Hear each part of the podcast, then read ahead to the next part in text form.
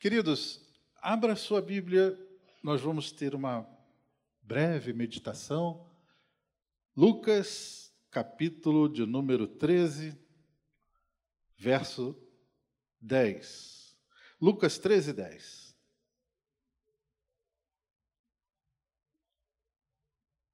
Nós tivemos esses momentos de oração e eu quero dizer para você que esteve aqui à frente orando,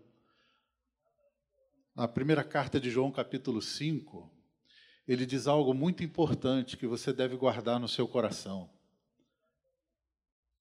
Esta é a confiança que nós temos nele.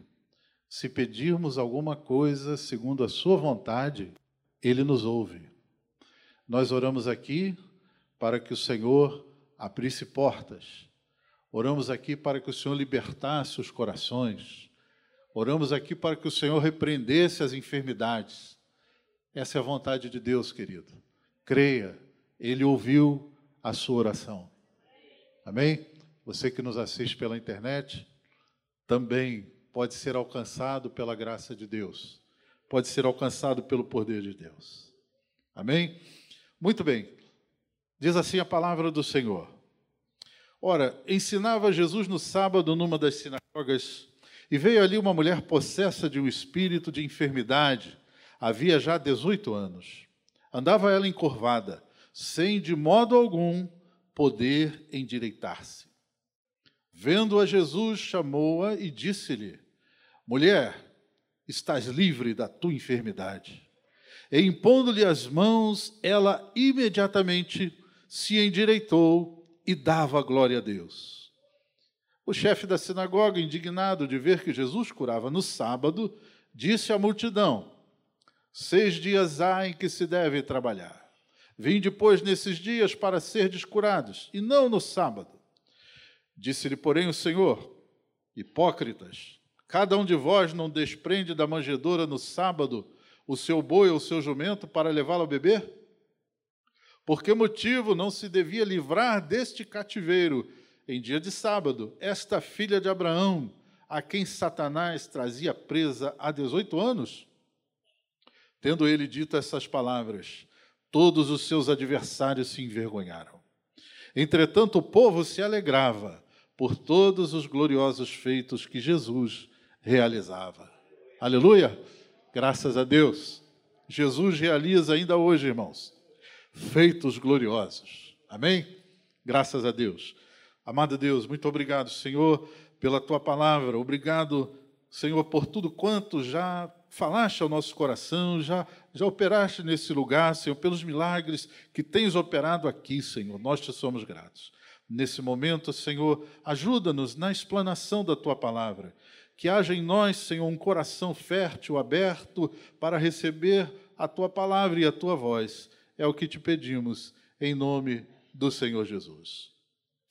Você já imaginou, ou já tentou, em alguma situação da vida, andar encurvado? É? Andar quase que 90 graus né? encurvado. Era, era o problema dessa mulher. Ela tinha um problema na coluna que a obrigava a andar encurvada. De uma certa feita, eu me lembro, eu tive que fazer um concerto numa caixa d'água da casa e entrar no sótão e o teto era baixo e eu tive que andar alguns momentos encurvado mesmo.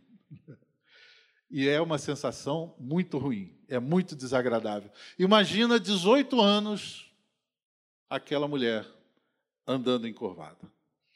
O texto mostra então, queridos, que essa mulher tinha um problema sério, grave, e Jesus discerniu que aquela doença não era de origem física, não era é, uma, uma doença do organismo, não era uma doença ortopédica, era uma doença de origem espiritual. Era uma opressão causada por um espírito maligno, um espírito de enfermidade. Foi o que Jesus discerniu e declarou-lhe. Bom, isso nos revela que, em dado momento da vida daquela mulher, ela foi atingida por esse mal. Não, não, não sabemos como, mas o espírito de enfermidade aproveitou algum, alguma brecha, algum instante da vida daquela mulher e a prendeu. Foi isso que Jesus disse, ela era prisioneira, prisioneira de um espírito de enfermidade.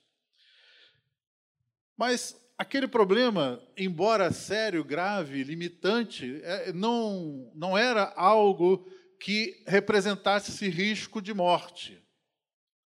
Era uma doença que apenas a incapacitava, era uma espécie de tortura. Ela não ia morrer por causa daquela enfermidade, mas era algo que limitava a sua vida. Então, a verdade é que ela se rendeu, se rendeu àquela impossibilidade de vencer aquele mal e adaptou-se do jeito que ela podia àquela circunstância, porque o texto diz que ela de forma alguma podia se endireitar. Dá-nos a entender que ela buscou, de alguma maneira, alguma solução. A medicina da época talvez é, não conseguisse ajudá-la e, de fato, não o fez. Ela não podia se endireitar por seus próprios meios, seus próprios recursos. Quem sabe você entrou aqui nessa noite também com uma limitação. Quem sabe você está aqui precisando de uma intervenção de Deus em alguma área da sua vida que está te prendendo, está te limitando. E você já tentou de tudo, já usou os seus recursos, já tentou auxílio externo, já procurou ajuda de pessoas e nada consegue solucionar esse problema que você carrega até hoje. É uma limitação, e é algo que te aprisiona. Mas nessa noite, saiba que o Senhor Jesus está aqui. Assim como ele olhou para aquela mulher naquele. Era um ambiente religioso, que coisa interessante a gente destacar isso. Era uma sinagoga. A sinagoga era o, o, o local de culto da religião local, do judaísmo. Ela estava ali, ela estava no meio da congregação. Ela ouvia a palavra de Deus, ela certamente poderia ter sido alvo de oração daquele povo, mas o fato é que ela não conseguia se libertar daquele problema. 18 anos ela carregava aquela situação. De alguma forma, pode ser que também, irmãos, o, o inimigo das nossas almas, em dado momento, ache uma brecha, uma, uma circunstância para nos aprisionar em alguma área, em algum aspecto da nossa vida e a gente começa, como aquela mulher, viver limitado, viver de uma forma incompleta, viver sem plenitude. A plenitude de Deus quer dar para nós, porque o Senhor Jesus afirma: Eu vim para que tenham vida e tenham vida com abundância. Ou seja, a vida que Jesus planeja, que deseja, que quer para cada um de nós, é uma vida com abundância. Eu não digo abundância apenas em aspectos materiais. Talvez isso seja até a última, a última prioridade do Senhor. Mas a plenitude é que nós não sejamos presos, nós sejamos livres. Nós possamos caminhar com liberdade na vida, caminhar com autonomia, caminhar com equilíbrio na nossa vida, caminhar retamente e viver tudo que Deus tem de bom para as nossas vidas. É isso que Deus quer. Mas aquela mulher estava limitada. Ela não podia se endireitar de jeito nenhum. Alguns incômodos a gente pode identificar que aquela mulher sofria. Por exemplo, um horizonte limitado. Imagine alguém que não consegue estar em pé ereto para enxergar, para é, ver o que está à sua frente a alguns metros de distância ou, ou mais longe porque ela andava curvada, ela andava abaixada, era como ela podia se locomover, talvez apoiada em algum bordão, alguma bengala, ela andava, mas sempre olhando para o chão. Então, nós temos esse privilégio né, de ter uma visão ampla, de ter uma visão que contempla tudo que está ao nosso redor. Mas aquela mulher, ela era limitada, o seu campo visual era muito limitado. Quantas coisas boas, Quantas coisas importantes nós temos na vida para ver. E aquela mulher, prisioneira daquele espírito de enfermidade, ela estava presa a uma perspectiva pobre e rasteira da sua existência. Uma existência com alvos, objetivos e propósitos. Eles nos enchem de esperança, eles nos conferem força para viver e caminhar. Mas isso não acontecia com aquela mulher, ela já não tinha sonhos, ela já não tinha nenhum tipo de horizonte, ela tentava se locomover do jeito que ela podia. Uma outra consequência daquela enfermidade, além dela ter um horizonte limitado, além dela não poder contemplar as coisas boas que poderiam estar à, à sua volta, ela também tinha uma constante sensação de insegurança. Ela é uma mulher insegura totalmente, porque ela era muito vulnerável. Andar sem poder enxergar exatamente o que acontece à sua volta traz uma sensação de medo, de insegurança. O fato, irmãos amados, dela não poder olhar à frente, olhar adiante ou perceber nitidamente as coisas ao seu redor a colocava sob vários riscos e vários perigos. Era difícil perceber as pessoas que vinham ao seu encontro, com que intenções vinham, os animais que poderiam atacá-la, os obstáculos que poderiam se apresentar em seu caminho. Então, ela era uma mulher que vivia constantemente insegura, aflita, com medo, para se deslocar, para atender às suas necessidades de deslocamento, ela andava sempre com muito medo, com muito medo. O mal que prendia aquela mulher a impedia de olhar para cima e clamar pelo socorro de Deus. O medo era um sentimento constante e dominante no seu coração.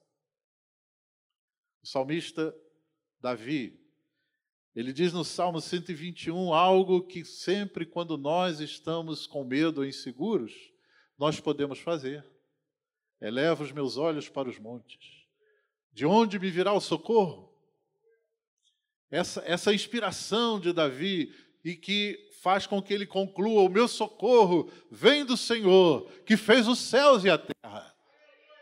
Era porque ele tinha essa capacidade, ele olhava para o céu, ele olhava para o infinito, e ele sabia que havia um Deus no céu que poderia estender a sua mão e ajudá-lo nos momentos de, de perigo, nos momentos de sofrimento, de angústia. O meu Deus está no céu. Mas aquela mulher não olhava para o céu, ela não tinha essa capacidade. Mas quando nós podemos estar confiantes no Senhor, Elevando nossos olhos, nós podemos receber segurança da parte de Deus. Receba nessa noite, receba de Deus, do Espírito Santo de Deus. Você pode olhar para o Senhor, pode olhar para o céu e encontrar socorro em Deus. Então, isso vai te dar nessa noite, se você clamar, se você olhar para o Senhor, recebe segurança e paz de Deus no seu coração. A paz do Senhor invade a sua alma quando você olha para o céu. Você deixa de focar aonde está o problema, onde está a dificuldade, onde está a circunstância adversa. Você deixa de orar para baixo e olha para cima. Você vê o socorro de Deus, você contempla a mão de Deus na sua direção. Hoje, nessa noite, o Senhor quer ajudar você, você sair daqui cheio de paz e segurança, sem mais medo sem mais ansiedade, sem mais temor na sua alma.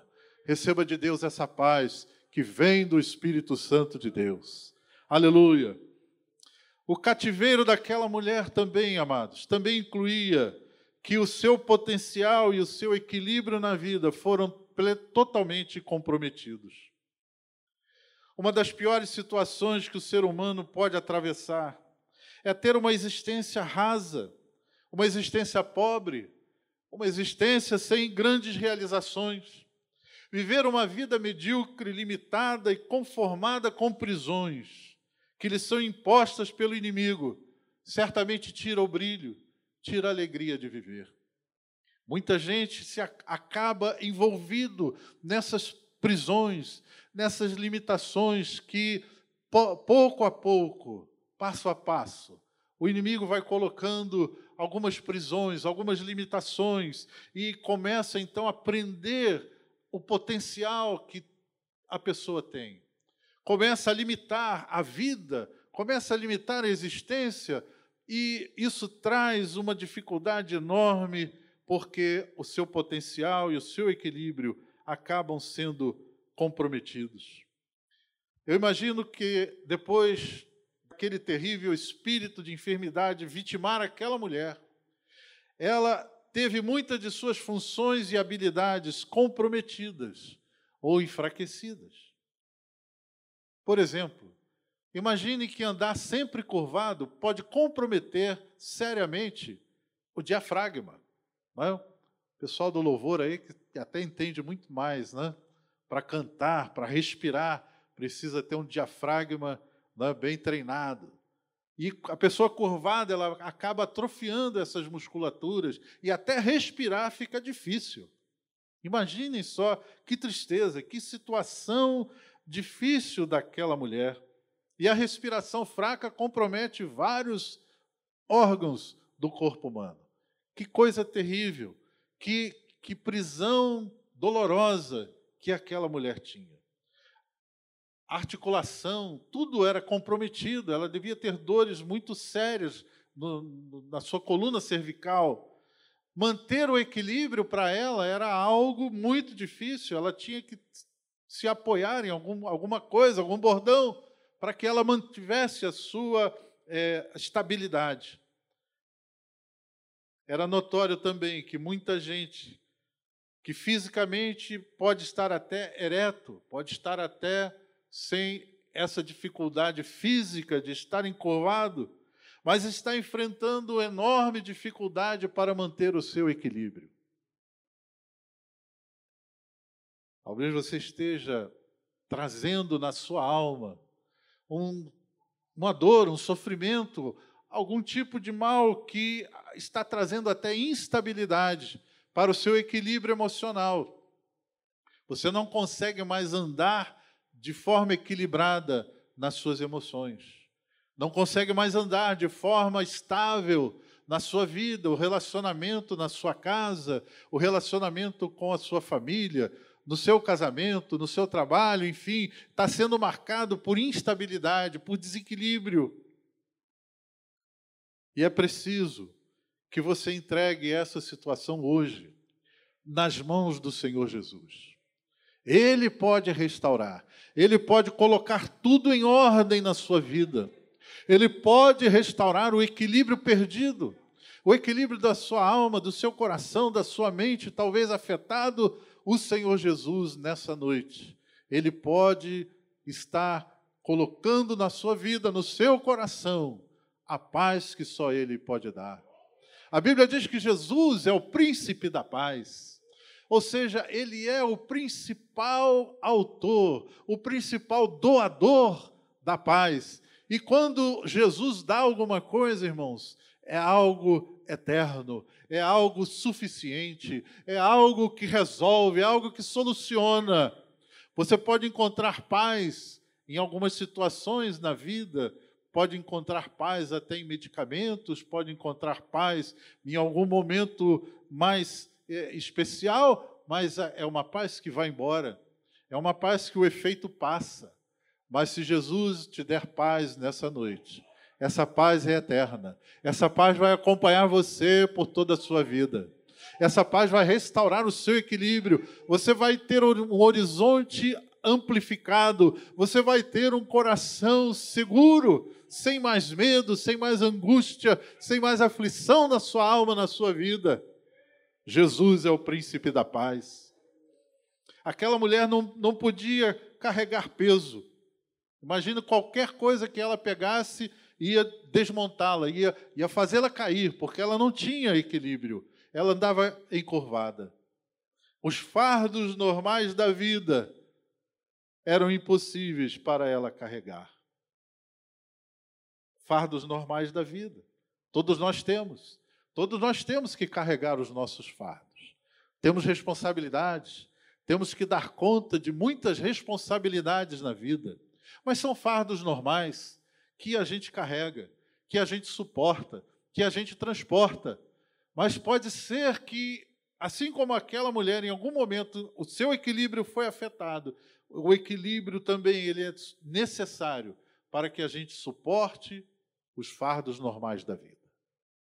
Para que a gente consiga colocar em ordem, colocar em funcionamento tudo que é necessário para que nós possamos carregar os fardos normais da vida. E o texto diz que os esforços humanos não trouxeram resultado. O texto é bem claro, diz: ela de modo algum podia se endireitar. Imagine 18 anos sofrendo, o quanto ela deve ter tentado, o quanto ela deve ter experimentado, quantas manhãs ela acordou sofrendo aquele martírio, aquela prisão, e ela de alguma maneira tentava reagir, e hoje não, hoje eu vou conseguir, hoje eu vou me endireitar, hoje eu, eu vou fazer, eu vou seguir aquele conselho, eu vou tomar aquele chá, eu vou procurar aquele médico. E ela ia, e ela tentava, e ela procurava, e ela se esforçava, mas nada disso adiantava. De modo algum podia se endireitar. Os esforços humanos não deram resultados. E eu acho interessante, pastor Assi, pastor Davi, ela estava num ambiente religioso. Ela, ela tinha ali uma esperança, ela era dedicada na sua crença. Ela estava ali há 18 anos. Ou, ou mais ainda, até antes de ser. Mas o, o fato é que ela estava ali porque ela tinha esperança na religião. Tinha esperança na religião. Mas a Bíblia diz que de modo algum podia se endireitar. A palavra de Deus nos mostra, queridos, nesse episódio, de forma clara, que o esforço humano e as práticas religiosas, por, por mais intensas, por mais perseverantes e sinceras que sejam, em muitas situações não conseguem nos ajudar. Não tem resultado eficaz. Por melhor que seja a intenção, não há socorro, não há resposta, não há solução. Aquele problema estava acima da esfera humana, estava acima da esfera individual ou até institucional, podemos dizer. Então, queridos, nós temos que, encontrando uma situação como essa, nos curvarmos diante de Deus, entender a nossa limitação e compreender as nossas fraquezas e ter o privilégio que aquela mulher teve de, naquela manhã, naquela sinagoga, naquele sábado, encontrar-se com o Senhor Jesus Cristo. O Senhor Jesus é que dá a solução.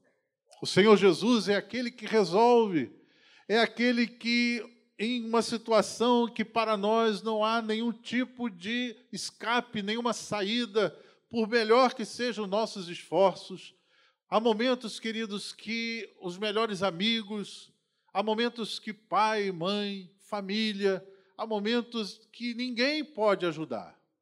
Ninguém consegue superar e solucionar um grave problema como o daquela mulher. Mas Jesus viu, o texto diz: Jesus viu, Jesus chamou e Jesus curou aquela mulher. Eu acho isso muito lindo. Jesus viu. Talvez naquele, naquele ambiente, naquela sinagoga, ela, ela ficasse lá para trás, escondida ali para não mostrar o seu defeito. As pessoas estavam é, naquele ambiente religioso e tudo, mas aquela mulher estava colocada em segundo plano. Na verdade, ninguém queria se incomodar muito, ou ninguém queria olhar muito para aquela mulher defeituosa, aquela mulher encurvada. Mas o texto diz que Jesus viu. Jesus olhou para aquela mulher. Saiba, meu querido, minha querida, você que está aqui hoje, você que nos assiste, saiba que o seu sofrimento, ele não está alheio ao Senhor. Jesus vê, Jesus sabe, o Senhor Jesus entende, e Ele está vendo como você está aqui nessa noite, Ele sabe tudo da sua vida, sabe do seu coração, sabe da sua dor, aquelas lágrimas que você derramou e, e escondido, talvez num lugar secreto, mas Jesus viu. O Senhor Jesus viu. E quando ele viu aquela mulher, ele se compadeceu.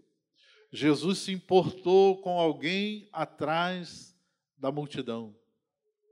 Até porque cultura, culturalmente, naquele tempo, a mulher era desprezada. Mas Jesus não faz acepção de pessoas. Jesus olhou para aquela mulher lá no fundo, escondida lá, mas não estava oculta ao olhar compadecido do Senhor Jesus. Eu creio que nessa noite o Senhor também observa nesse auditório cada um de nós. Ele vê, ele sabe, ele compreende. E talvez tenha chamado você que ouviu essa palavra, que precisa corrigir algumas coisas que estão tortas na sua vida e você até hoje não tem conseguido. Coisas estão fora do lugar, fora do plano original, estão deturpadas, estão danificadas na sua vida. Eu não sei o que é, mas você sabe. Estão tortas e precisam de conserto nessa noite precisam de um ajuste, você precisa se libertar dessas limitações que estão colocadas sobre a sua vida. O texto diz que aquela mulher foi curada, ela foi restaurada. E quando aconteceu isso na sua vida, o texto diz que ela se encheu de alegria. A alegria foi tão grande a ponto dela abrir os seus lábios naquele ambiente para louvar a Deus. Nessa noite, Deixe que o Senhor Jesus opere libertação na sua vida. O resultado será alegria e será glória ao nome do Senhor. Amém? Vamos estar de pé em nome do Senhor Jesus. Pastor Davi. Amém. Vamos orar. Eu queria pedir para que nessa hora todos, por gentileza, fechassem seus olhos e curvassem suas cabeças. Vamos orar.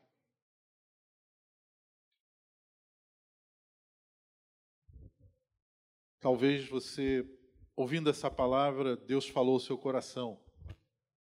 E você sabe que precisa de um socorro. Precisa de que o Senhor Jesus intervenha na sua vida, porque isso está te prendendo, está te limitando, está trazendo desequilíbrio, está trazendo angústia, ansiedade, está te trazendo medo, você não consegue resolver, não consegue enxergar uma solução. Se é com você, eu quero pedir, enquanto todos estão de cabeças curvadas e olhos fechados, coloque a mão no seu coração, aí onde você está eu quero orar por você. Todos estão, cabeça baixa, olhos fechados.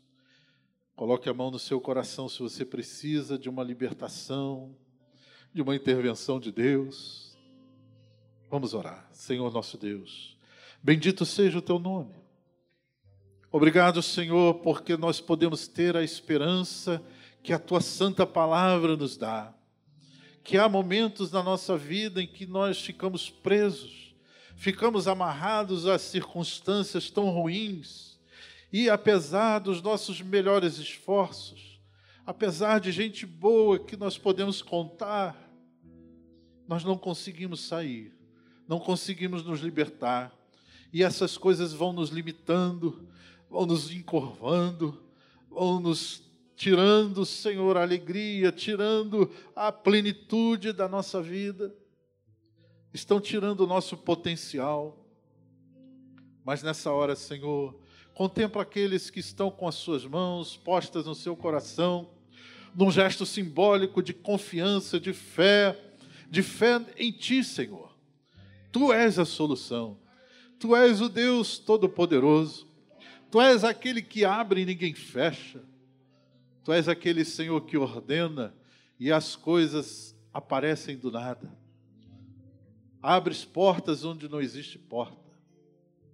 E nós rogamos nessa hora, Senhor, que cada pessoa que tem colocado, Senhor, a sua mão nos seus corações, receba nessa hora, Senhor, receba nessa hora a cura, a libertação, que cadeias se quebrem em nome de Jesus, que portas se abram em nome de Jesus, Senhor, que as limitações sejam colocadas por terra e que elas recebam nessa hora da tua parte, Senhor, do poder que há no teu nome. Receba, Senhor, a libertação, a cura, a restauração, que saiam daqui eretas, que saiam daqui podendo olhar para um novo horizonte, com uma nova perspectiva, uma nova esperança nos seus corações e na sua vida e que esse momento seja um momento de alegria e que resulte em glória e honra para o nome do Senhor Jesus.